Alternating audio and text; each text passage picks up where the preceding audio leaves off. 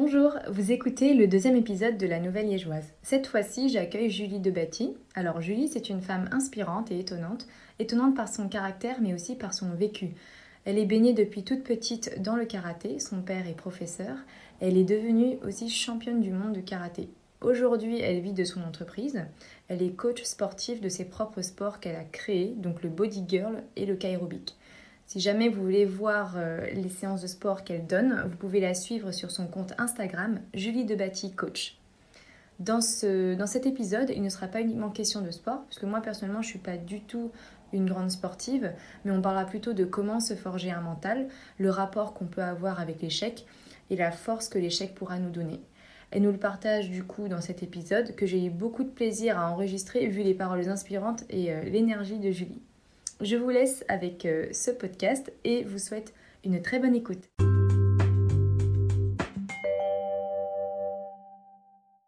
Bonjour Julie. Bonjour. Je suis super contente de te rencontrer à travers euh, ce micro pour le podcast de la Nouvelle Liégeoise. Donc on va parler de toi et de euh, tes petites astuces pour être entrepreneur. Moi j'avais une première question en fait parce que tu as été championne du monde de karaté. Tu as créé le Body Girl, tu as créé le Kairobic, euh, tu vis de sport et tu as toujours été plongé euh, dans le sport depuis ton enfance. Quelles sont en fait euh, les caractéristiques ou la philosophie que tu as pu tirer de, de tout ce baignement dans le sport en fait? Alors, j'ai pas vraiment point de comparaison parce que, comme tu le dis, je suis née dans le sport puisque ma maman faisait déjà du, du, karaté quand elle était enceinte de moi et mon papa était son professeur, donc je suis née complètement dedans. Ah, donc, c'est difficile d'imaginer une vie sans sport pour moi parce que là, c'est comme obélisque euh, dans la soupe. Moi, je suis tombée dans le sport. Euh, mais je sais que ça a fait toute ma vie et ça m'a forgé la personne que je suis maintenant avec le bon comme le mauvais et avec les expériences que j'ai pu en tirer. Et euh, je dirais que le sport euh, m'a apporté euh, ce qu'il devait m'apporter à certains moments de ma vie en fonction de ce que je faisais. Donc, je prends l'exemple, par exemple, quand j'étais en compétition, que j'étais une combattante parce que je faisais du karaté, c'est un sport de combat. Et donc là, c'est c'est tout un autre caractère qu'il faut avoir mm. parce que c'est euh, on, se bat enfin voilà. Donc c'est que le meilleur gagne. Donc c'est chacun pour soi. C'est pas de pitié pour l'autre non plus. Enfin voilà c'est vraiment une mentalité bien spécifique au sport de combat. Euh, on prend un mauvais coup, on se relève, on n'a pas le droit d'abandonner. Euh, si on n'est pas à 100% de ses capacités, l'autre laissera. Et comme c'est un sport de combat, ben, soit on prend un mauvais coup parce qu'on n'est pas dedans, donc ça fait mal et on paye les conséquences, ou on perd. Voilà, c'est une vie dans laquelle il faut être, euh, comment dire, à 100% tout le temps dedans, être... Euh, je vais reprendre une phrase que Jean-Claude Van Damme, qui est un karatéka aussi, et qu'on a beaucoup ri quand il disait ça, il est aware. Mais c'est vraiment ça. Voilà, il faut être ouvert et être à l'affût de tout ce qui se passe quand on combat, parce qu'un coup peut venir... Euh, de manière subtile, de manière dérobée. Et, et, c'est voilà, il faut vraiment avoir un mental euh, où euh, on se laisse pas marcher sur les pieds, que c'est un mental d'égoïste aussi parce que si on fait place aux sentiments, ben là, ben, on perd et on fait pas carrière et l'autre gagne. Donc il faut vraiment être purement dans une mentalité comme ça et un caractère très dur, une carapace, euh, pas avoir de faiblesse. Ouais. Et ce qui fait que ben, après, justement, quand on arrête dans ce milieu-là et qu'on n'est plus dans, dans ce combat, de, parce que la vie est un combat, ça c'est certain, mais quand on n'est plus dans, dans ce milieu-là, il faut arriver à devenir une autre personne, parce qu'il faut transformer ce caractère où on est en constant combat, oui, mhm. combat, lutte, euh, où on doit être plus fort que l'autre, où euh, on doit être individuel, on doit être égoïste par rapport à, à sa réussite. Et euh, on se laisse pas marcher sur les pieds, on a une espèce de carapace qui est là. Et le là, il faut l'enlever. Ah ouais, mais ça m'a mis un paquet d'années. Hein. Et un comment, paquet, paquet, comment paquet d'années. T'as réussi à le changer? Ton, Ce sont tes proches ou toi qui t'en es C'est un peu de tout, en fait. Euh, j'étais détestée quand j'étais euh, dans ma carrière. Euh, ah non, mais il faut appeler un chat un chat. Adolescente, j'avais pas d'amis. Mm-hmm. J'étais... on, ne m'aimait pas. J'étais antipathique. J'étais... On me prenait pour quelqu'un de prétentieux, de, de, de, de hautain, inaccessible. Parce que quand j'étais sûre de moi, parce que quand, quand tu montes sur un tatami, si t'es pas sûre de toi, tu ramasses. Si t'as pas décidé d'être le boss sur le tatami, tu, tu, tu, prends des coups et tu payes. Donc voilà, alors ça a une influence sur ta vie. Donc voilà, les gens te, te, te, te jugent sans te connaître en fait. Et, et euh, les gens ne grattaient pas. on va dire ça comme ça, voilà. Après, à l'adolescence, c'est compliqué. C'est très compliqué. Mm. Et là, c'est très dur parce que quand on passe son adolescence sans amis, sans toute seule, etc., enfin, très peu, ou des gens qui s'en foutent, ou qu'on se moque de toi aussi, parce que ça aussi, j'ai eu beaucoup de jalousie, entre guillemets, parce que j'étais fort médiatisée. Voilà, des articles, etc. Donc, du coup, ben, dès qu'on pouvait, on tapait mm, mm, sur mm, euh, le, marteau. Et je pense que heureusement qu'il n'y avait pas les réseaux sociaux à l'époque, parce que je crois que j'en aurais pris encore plus dans la figure. J'imagine maintenant. Je plains les jeunes maintenant qui, qui sont médiatisés, ça doit être horrible. Et donc, du coup, ben voilà. Et alors, à un moment donné, arrive dans ta vie d'adulte où euh, ben, tu rencontres d'autres univers, tu, univers pardon, tu te mets à travailler parce que j'ai été employée, etc. Et là, tu rencontres d'autres gens. Et tu avais déjà arrêté le sport? Non. J'étais toujours compétitrice de haut niveau à ce moment-là. Donc, j'ai été employée. Euh, en fait, j'ai fait commu et, gestion des ressources humaines. Et euh, en fait, j'ai travaillé pour les chemins des sports, donc quand même toujours dans le sport, euh, qui m'ont engagée pour être attachée près cette communication parce que j'avais une, bonne relation avec les médias, parce que j'étais médiatisée à ce moment-là. Et donc j'ai travaillé là-dedans. Je, je, suis arrivée dans un cabinet politique que je n'y connaissais absolument rien au domaine de la politique. T'as appris Voilà, j'ai appris vraiment. Moi, je suis une autodidacte euh, à 3000%. Et, euh, et là, bah, tu, rencontres des, des, des, adultes qui ne sont pas du tout euh, dans le même milieu que toi, parce que toi, tu es dans un milieu de sport, de performance, de, voilà, comme je dis, de carapace et de caractère dur. Et alors, soit les gens te, te détestent d'entrée et te mhm. jugent et ne te calculent pas, parce que tu restes avec cette euh, image. Et puis tu as un petit, un petit bonheur qui rentre dans ta vie comme ça. Et, euh, et tu découvres quelqu'un de, fabuleux et qui est une personne en fait qui, euh, qui apprend à te voir en dessous de ta carapace. La vraie personne que tu es au fond de toi. Mais parce que le côté compétitif que tu as eu sur le tatami. Est inculqué. Oui, mais je veux dire, c'est toi aussi. Oui ça fait partie de toi, mais ce n'est pas que toi. Donc il faut faire la part des choses entre la sportive Julie et en, la Julie euh, relationnelle, on va dire. Mais que je ne connaissais pas moi-même. Et que tu n'as pas appris à développer non plus. Non, et je la connaissais pas. Non, pas du tout. Et c'est ça qui est dingue, parce que là maintenant j'ai presque 40 ans, donc je commence à la comprendre et la connaître.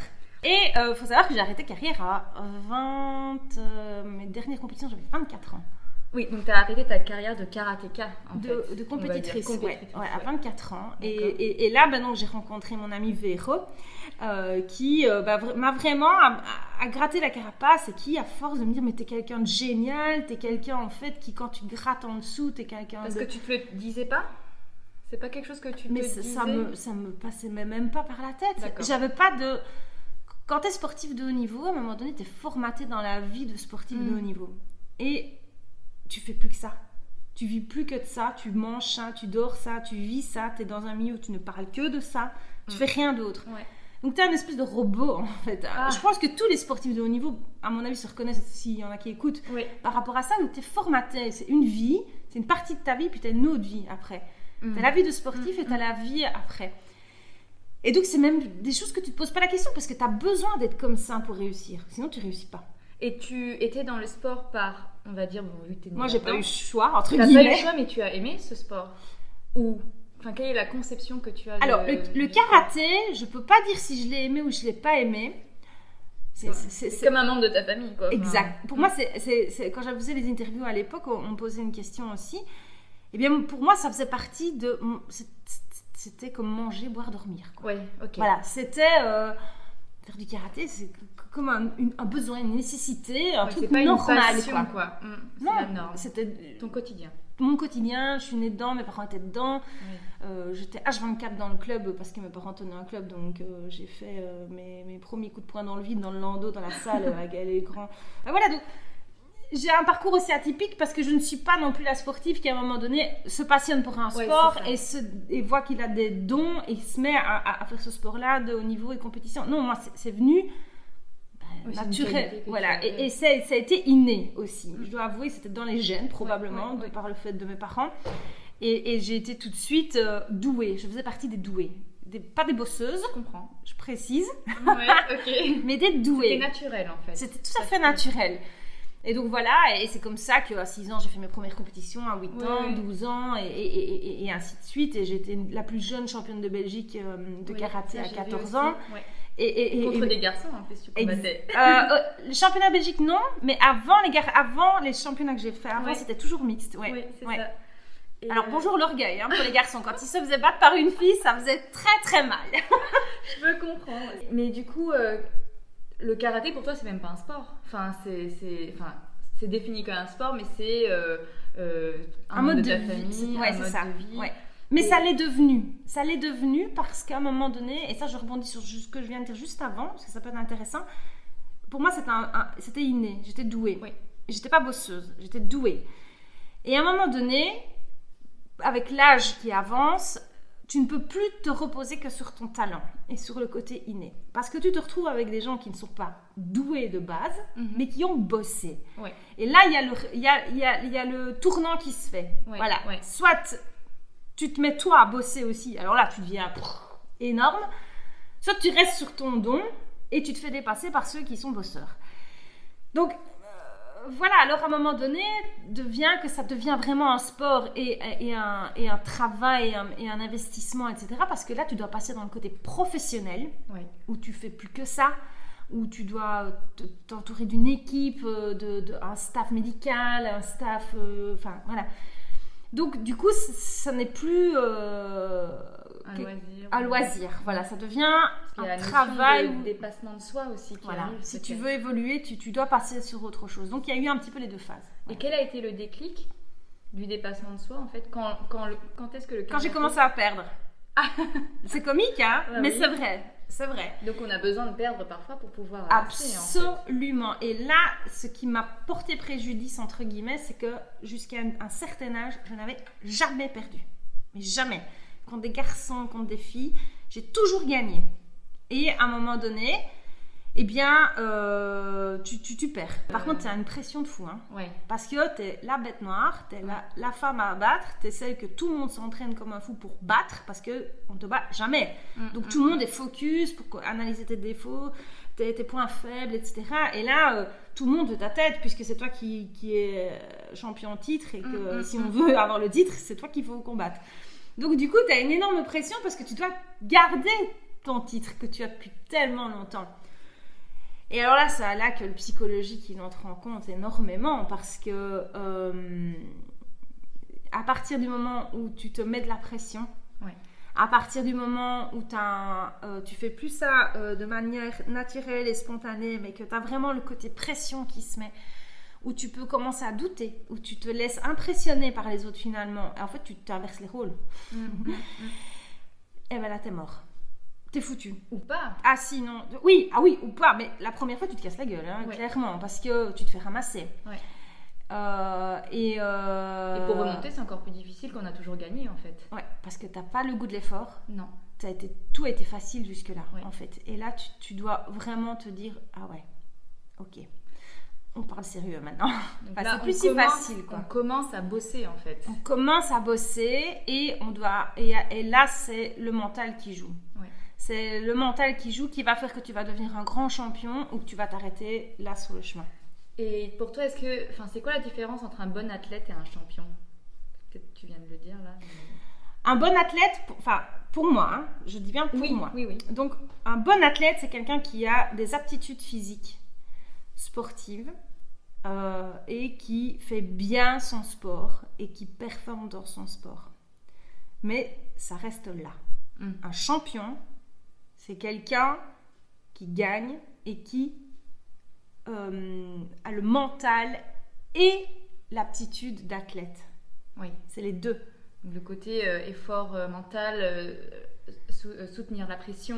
voilà, le physique et la tête. En fait. Voilà, le mental. Et là, c'est là que tu vois que tu as des, très très bons sportifs qui à un moment donné ont un talent et sont des athlètes et qui finalement ont tout ce qu'il faut pour réussir, mais qui ne réussissent pas. Pourquoi? Parce qu'ils n'ont pas le mental qui va avec. Et il y en a beaucoup qui s'écroulent comme ça. Qui se reposent en fait sur leurs euh, aptitudes physiques, peut-être, c'est ça? Pas spécialement, mais qui n'ont pas le mental. Ils n'ont pas, ils n'ont pas cette force. Euh, et, et, comment on fait Comment toi t'as fait pour trouver cette force mentale? Parce que euh, tu as quand même perdu à un moment donné et il fallait remonter. Et qu'est-ce qui a fait que tu as pu retrouver ce mental? Alors, il y a de l'orgueil. Clairement. il faut le dire. Hein, non, mais c'est certain. Il y a de l'orgueil parce que quand tu, quand tu te tapes euh, d'affilée euh, tous tes titres, etc., que tu n'as jamais perdu, et puis là, que tu te prends une claque monumentale, waouh, quoi, ça fait mal, hein. Hmm. Ça fait vraiment mal. Et là, tu te dis, soit je reste par terre et je dors et euh, je me repose et j'arrête. Soit tu dis, il faut que je prenne tous mes muscles, que je me relève et que, euh, que je vienne plus fort. En fait. Oui, comment? C'est ton mental qui fait ça. C'est ça qui fait que. Et, et, ça, je dois dire que ça a double tranchant dans la vie aussi, ce caractère-là. Parce que moi, je l'ai, ce caractère-là, parce que je perdais pas, non, mais je prenais des mauvais coups. Parce qu'en karaté, tu prends des mauvais coups, tu, tu, il peut avoir des accidents ou des gens mal intentionnés qui te frappent volontairement pour te blesser, te faire mal. Et là, tu te retrouves, t'es KO, t'es par terre, tu vois les 36 chandelles, t'as juste euh, toute force pour te relever, tu dis, je vais rester là, je suis bien en fait, le sol est confortable, t'es complètement à, KO. Et là, j'ai eu mon, père qui était mon coach et qui m'a forgé ce caractère depuis tout petite euh, en me hurlant dessus, mais clairement en me disant debout, lève-toi tout de suite. Mais il me hurlait dessus. Et là, d'un comme un seul homme, tu te lèves comme une machine en fait. Tu sais même plus où t'es, si t'es à gauche, à droite, t'as la tête qui tourne dans tous les sens et tu te remets face à l'adversaire. Et, et, pour ça, je dois lui dire merci parce que si tu m'avais laissé, oh ma pauvre chérie, t'as mal, viens, on va aller à l'hôpital, on va regarder ce que t'as, jamais j'aurais eu le caractère et jamais j'aurais pu avoir la vie que j'ai maintenant et me relever des coups que j'ai pris de vie et de professionnalisme. Parce qu'il y a les coups, des vrais coups avec les poings, mais il y a les coups de la vie. Et si j'avais pas eu ce caractère-là, ben, je pense que je ne serais jamais là où je suis parce que des coups, j'en ai pris, pris, pris, pris, mais des coups de vie et des coups de boulot. Et j'aurais jamais pu me relever, j'aurais jamais fait. Euh, je serais pas là où la vie que j'ai maintenant, je l'aurais jamais eu. Mais je dis en même temps, c'est dur parce que quand on a tellement eu ce caractère-là et qu'on a tellement été obligé à se relever, quoi qu'il advienne, et jamais abandonner. T'as pas le choix. T'as pas le choix, mais à un moment donné, tu en as besoin. Oui. Et tu as besoin à un moment donné de dire stop, là c'est trop, je dois, je, je peux plus, faut que j'arrête là. Et j'ai fait quelques burn-out à cause de ça, parce qu'à un moment donné, tu as tellement de caractère en fait, tu as le caractère, mais ton corps, il te dit merde, quoi, clairement. Il te dit, moi, je peux plus, stop. Et ton caractère, il accepte pas, en fait, de perdre parfois Non. Et ton caractère, il te dit, tu continues, tu continues, tu continues, vas-y, tiens bon, allez, hop, tu continues, tu te bats. Et ton corps, il te lâche, clairement. Il te dit, maintenant, euh, t'abuses, je t'abandonne, je te laisse là sur le chemin et tu te démerdes avec ton cerveau. Il faut savoir relier les deux, en fait. Ouais, mais il faut accepter aussi que tu as le droit d'avoir des difficultés et que tu as le droit de ne pas toujours être performant. Et ça, c'est quelque chose que j'ai mis un paquet d'années à comprendre. Je crois que c'est récent. Hein. C'est fou, mais ça revient. tout frais. Hein. Ça revient souvent dans les parcours d'entrepreneurs. Ne pas accepter, tu vois, de se reposer, de mettre juste un bouton pause et. Euh, tu vois, stop quoi. Mais j'y travaille, hein. c'est pas encore gagné. Hein. C'est pas encore gagné parce que, hein, par exemple, quand, quand je, je m'octroie des jours off et des jours de congé, ben, à, un moment, à, un moment, donné, je décide, bon, là maintenant, on part en vacances, mon téléphone, il est coupé, je ne me connecte pas à mes mails, je ne regarde pas mes réseaux, euh, je ne réponds pas aux appels, je, mon personnage dit, vous ne me dérangez pas à moins qu'il y ait le feu, non. et tu t'octroies une vraie semaine de pause. Mm. Et le problème, c'est que en tant que patron et en tant que chef, quand tu recommences, là, c'est horrible. C'est oh. horrible parce que tu as un sentiment de culpabilité énorme parce que tu as accumulé du retard, donc tu dois cravacher.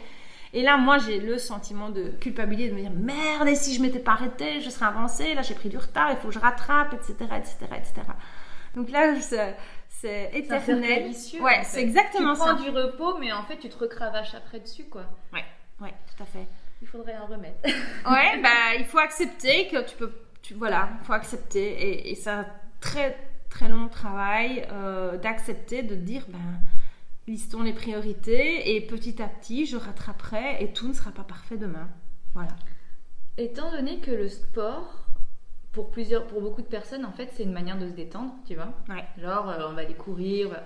Et toi, vu que c'est ta vie et que c'est ton travail maintenant, comment tu arrives à te détacher? Parce que concilier les deux, finalement, ça te détend pas. Pas, pas toujours, mais euh, comment tu arrives à alors, c'est une très très bonne question. Euh, je vais t'expliquer pourquoi, parce qu'en fait, il y a un peu les deux. Et ça, je l'ai appris aussi récemment, parce que ici, ben, voilà, quand je dis que le corps te, te, dit merde à un moment donné, moi je suis en plein dedans. j'ai des blessures qui se guérissent pas, euh, je suis blessée, et à un moment donné, c'est ton corps qui te dit tu ne peux plus, c'est plus possible, je ne te mm. suivrai pas. Donc tu es au, repos forcé. Et là, tu te retrouves au repos forcé. C'est vraiment horrible. Horrible. et là, tu te dis, oui, ok, le, sport est mon métier. Donc, tu, tu, tu, tu, fais plus de sport, donc tu prends du poids, tu te ramollis, es plus vite essoufflé alors que tu n'as jamais été essoufflé. Et surtout, tu es hyper nerveux. C'est une nouvelle forme d'échec, en fait. Enfin, de perdre combat, tu vois genre euh, ouais alors d'abord il faut accepter de plus rien faire ça c'est pas facile mais tu es super nerveux mais nerveux nerveux nerveux et en fait parce que tu plus ton défouloir t'as plus ton exutoire t'as plus ton ton, ton les, endorphines qui sont sécrétées par euh, le sport et tu t'as plus euh, bah, le côté qui te vide la tête et qui te défoule et qui te dépense et voilà. Même si c'est mon métier quand je sors de ma séance de sport je suis chaque fois à 100% je suis vidée crevée psychologiquement. Donc tu as un mauvais sommeil puisque tu tu, tu, tu, vides pas tes t'évacues pas, donc tu t'épuises pas sainement quand tu fais plus de sport. Et donc là, c'est vrai que j'ai remarqué que finalement, j'en avais vraiment besoin. Je me trouvais fort nerveuse en, étant à l'arrêt. Et euh, surtout avec le confinement, en plus, c'est encore pire, comme un lion en cage. Mon mari me disait J'ai l'impression d'avoir un lion en cage. Elle devient dingue, elle tient pas en place. Il faut qu'elle fasse quelque chose. Je dis Oui, je suis une hyperactive, donc euh, c'est impossible. Mais alors, à un moment donné, tu te dis, mais pourquoi je suis nerveux comme ça? Pourquoi je suis à cran comme ça? Pourquoi Alors que je suis au repos. Alors que, oui, exactement. Et en fait, tu te rends compte que tu plus t'as plus ton défouloir en fait, t'as plus ton exutoire, t'as plus le truc qui te vide, qui te libère la tête, le corps et l'esprit. Donc c'est un peu les deux en fait, je. Ah oui, d'accord. C'est assez intéressant du coup parce que tu fais vraiment rien d'autre. Je, sais ouais, pas, ouais, ouais, pour te défouler ou non, pour. Euh... j'ai pas le temps. J'ai pas le temps. Ok. Et je et, et, et deux en un. et je ne pratique pas de sport pour moi-même. Donc en, en sport, quand je fais un sport, c'est toujours pour quelqu'un. C'est pas pour moi. Ça, c'est fou, ça. À l'époque, c'était pour moi, puisque c'était pour mes titres de, de karatéka. Mais là, par exemple, quand je fais du sport, ben, je donne cours. Donc, je donne. Je fais oui, du sport. ça me fait du bien à moi. Mais je suis dans l'enseignement. Je transmets, je corrige, je, je, je, je, suis avec. Donc, par exemple, ici, là, maintenant, pendant le confinement, je recommence à faire le sport petit à petit. Mais les cours collectifs sont fermés, donc je n'ai plus rien à enseigner. Enfin, je n'ai plus d'élèves, parce qu'il n'y a plus, malheureusement. Eh bien, euh, mon mari me dit Viens, on va aller s'entraîner, on va se faire une séance. Impossible. Je n'y arrive pas. Tu n'y arrives pas? Non. Pourquoi? Je ne saurais pas faire du sport sans... Sans élèves. Ouais. C'est dingue, hein? C'est drôle, ouais. Ah, je trouve pas de motivation, ça me fait chier. voilà, c'est une question d'habitude. Alors, du coup, je lui dis, ok, mais je filme. Et donc, du coup, je mets la, caméra, je filme, et je sais que je vais l'utiliser pour le mettre sur mes réseaux ou le transmettre. Donc, je fais un côté euh, pro quand même. Tout doit avoir une utilité. Ouais. C'est ça en fait. C'est peut-être ça qui fait que tu as, du mal à, déconnecter aussi, c'est que tout ce que tu fais, en tout cas dans le sport, doit avoir un but euh, pro maintenant en tout cas quoi.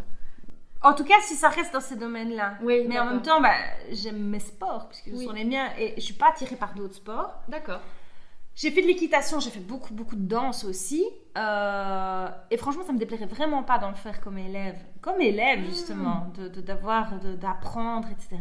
Mais malheureusement, avec la vie de dingue que j'ai, impossible. J'aimerais bien refaire de l'équitation, j'aimerais bien reprendre le temps de faire du... Et, j'ai la vie de dingue, et aussi on me dit, oui, mais ça, ce sont des excuses, c'est ce que tu dis tout le temps. On n'a pas d'excuses, quand on veut, on peut, on trouve toujours le moyen de le dégager.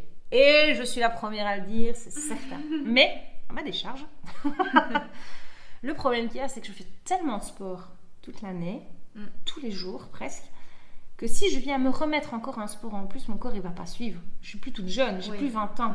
Euh, j'ai presque 40 ans et là les blessures elles sont là, la fatigue, l'épuisement physique. Et alors si je me mets un sport encore en plus, je risque d'aller utiliser mon capital énergie et mon capital force au détriment de mon métier où je devrais quand même être là. Mm, mm. Donc malheureusement pour moi, soit je diminue mes activités professionnelles sportives et je me consacre à d'autres, mais en plus physiquement, je ne tiendrai pas. Voilà. Mais un autre loisir, je pourrais le faire. Oui, oui. Mais je le fais pas. Mais je pourrais. mais tu le fais pas. Mais je le fais pas.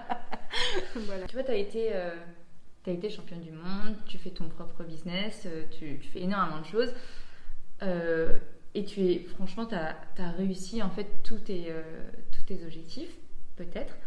Quels sont tes nouveaux challenges? Comment tu arrives en fait, tu vois, tous les jours à dire, bah tiens, euh, j'ai encore envie de refaire ça alors que bah, tu as été au top avant, entre guillemets. Tu as déjà été au top. Alors là, Le problème qu'il y a, c'est que je suis une grande créative euh, et hyperactive. Mm. Donc, et insatisfaite. Tout le monde sera mes défauts. Euh, donc, euh, ouais, je suis une grande insatisfaite. Et euh, donc, du coup, une fois que j'ai atteint un objectif, et c'est ce que mon mari me reproche tout le temps, il me dit Mais maintenant, profite. Tu- tu t'es donné du mal, t'es épuisé, t'es fatigué. Profite de ce que t'as. T'as une belle vie, t'as tout ce qu'il te faut pour être bien, etc. Tu veux toujours plus. Voilà, c'est comme le, je crois que c'est mon passif de sportive. De tu es championne provinciale, tu veux être nationale, t'es nationale, tu veux être Europe, tu veux être Europe, tu veux être monde, puis tu veux être univers. Enfin, je sais pas, mais Oui, oui. voilà, tu, tu, tu veux toujours. Voilà, c'est- un peu mon côté euh, compétiteur qui reste en moi parce que j'ai plus mes challenges de compétition, donc c'est un peu mes challenges de vie à moi. C'est de- mais c'est pas bon, hein. je dis pas que c'est bien hein, parce que ça m'épuise. Je suis très fatiguée parce que j'en fais. On me dit tout le temps, mais quand est-ce que tu vas t'arrêter? Quand est-ce que Mhm. tu vas profiter? Quand est-ce que tu fais tout le temps plein de trucs? Oui, et je fais trop de trucs en même temps. Oui. Mais voilà, les idées, j'en ai tout le temps. Et des défis, j'en mets tout le temps. Maintenant, il y en a qui sont réalistes, il y en a qui sont pas réalistes. Oui, c'est ça en fait. Il faut Ça, voir c'est des sûr. objectifs un peu plus. euh, Avec mon mari, on est des grands rêveurs et des grands. euh, on a surtout que lui, il a une idée la minute, comme il dit. J'ai une idée à la minute. Alors là, du coup, les deux ensemble, on est morts. on est foutus parce que. On a tout le temps des idées. Maintenant, après, ça arrive à les concrétiser. Ça, c'est beaucoup plus problématique. Mais voilà, on a, a des grandes idées. Et j'ai toujours. Dès, que, dès que j'ai un échec ou dès que j'ai un obstacle, dès qu'il y a un truc qui va pas, je m'octroie 2-3 jours où je suis complètement déprimée, où ça va pas du tout, où je suis au bout de ma vie. Parce que c'est un processus, je trouve, qui est important. C'est une espèce de, de- de phase de deuil, comme pour les Oui. décès. Je pense que c'est important de digérer. C'est Voilà, l'acceptation ouais. qui est importante. Et d'être mal, donc il faut pas me parler, il faut rien me demander pendant ces jours-là. Mm. Et puis après, naturellement, ben, je me remets une, une bonne claque euh, dans la figure et, et- et je me relève, et en général, deux fois plus fort. Oui. Donc ça veut dire que là, je me dis, ok, tu as une faiblesse, tu as eu un échec. Alors soit tu dors dessus, tu abandonnes, soit tu deviens plus fort. Et en général, c'est ça que le caractère fait, tu, tu- tu vas plus loin encore. En fait, ça, l'échec... En fait, l'échec, c'est une victoire. Oui. Ça te, ça te Et ça, on met beaucoup de temps pour le comprendre, parce qu'en tant que sportif, bah, tu te dis, bah non, l'échec n'est pas une victoire, parce que moi, ce que je veux, c'est pour la première marche. Euh, on n'a rien à cirer d'être dernier. je m'en fous. Mais à un moment donné, si tu as, si un vrai mental, si tu as un, un- un- Voilà, et bien, ton échec, ça va être ta victoire, parce que tu vas analyser ton échec. Pourquoi j'ai raté? Qu'est-ce qui a manqué? Et bien, la prochaine fois, ça ne m'arrivera pas. Et je vais travailler pour, et je vais être encore meilleure. Voilà, et c'est pareil. Et, et- et moi, toutes- toutes les embûches que j'ai eues dans ma vie professionnelle, etc., euh, à chaque fois, je me dis là, c'est bon, je je n'en peux plus, j'arrête, j'abandonne. euh, tu, tu, tu, tu doutes de toi, tu te remets en question et tout. Et puis en fait, finalement, tu as envie de dire merci. Oui. Tu dis merci. Tu dis en fait, euh, merci de m'avoir arnaqué. euh, merci de m'avoir fait ce coup de vache. Merci de m'avoir entubé. merci d'avoir provoqué ça. Parce qu'en fait, ça m'a permis quoi? Bah, Ça m'a permis de ne pas sombrer et surtout de me relever trois fois plus fort. Mm, mm. Et d'être de. plus lucide aussi par la suite, peut-être. Alors, d'abord, un, tu refais pas les mêmes erreurs. Oui. d'analyser. tu- Ouais. Mm. Déjà, ça t'apprend, tu grandis. Et de deux, surtout, tu te dis, ok, ah, tu veux, euh, tu veux me la mettre à l'envers, t'as envie d'avoir ma peau? bah attends, tu ris quoi. Mm, mm, mm. Non seulement t'auras pas ma peau, mais en plus tu vas pleurer parce que gentiment, je parle, hein, je parle gentiment. Oui, oui. Tu, tu vas pleurer parce que en fait, tu voulais m'éliminer, mais tu vas encore me voir plus quoi. Oui. Tu vas m'avoir encore plus dans les pattes parce que ce qui ne nous tue pas nous rend plus fort, comme on dit. Oui. Bah, là, c'est là avec moi, c'est à 3 millions de pourcents. Donc voilà. Et c'est ça qui fait qu'il y a des gens qui arrivent et qui n'y arrivent pas. euh, C'est le rapport avec l'échec, en fait. C'est le rapport à l'échec et le mental. Oui. Mais c'est pour tout. Mm, Tout. mm. Les excuses, tu peux trouver des excuses pour tout. Oui, je suis d'accord. Tout le temps. Et puis, euh, voilà. Et puis, à ceux qui ne se trouvent pas des excuses et qui arrivent. Oui, je suis d'accord. Avant-dernière question. Quel est le défaut que tu as dû radicalement changer pour réussir ta vie d'entrepreneur? Euh, J'ai tellement changé. Franchement, Vraiment je- celui vraiment sans lequel tu n'aurais pas du tout pu envisager le quart tu, tu me vois maintenant, tu me vois euh, à, il y a 20 ans. Tu, tu- j'ai- c'est pas la même personne. Je suis pas la même. On dit que les gens ne changent jamais. C'est faux.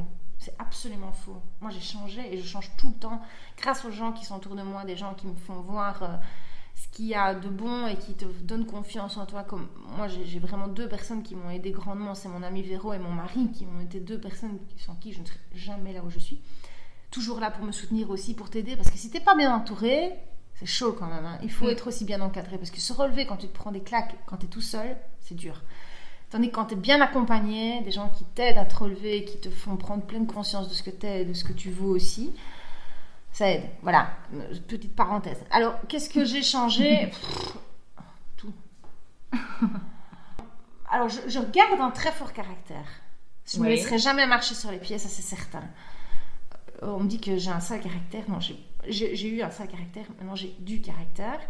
Mais j'ai pris, j'ai appris aussi à ne plus être individualiste parce que j'avais un sport individuel. Mhm. Donc si je perdais, c'était de ma faute et si je gagnais, c'était grâce à moi, mais pas mhm. grâce à quelqu'un d'autre parce qu'on n'est pas en équipe, donc c'est pas le voisin qui a mal fait sa passe, c'est moi-même.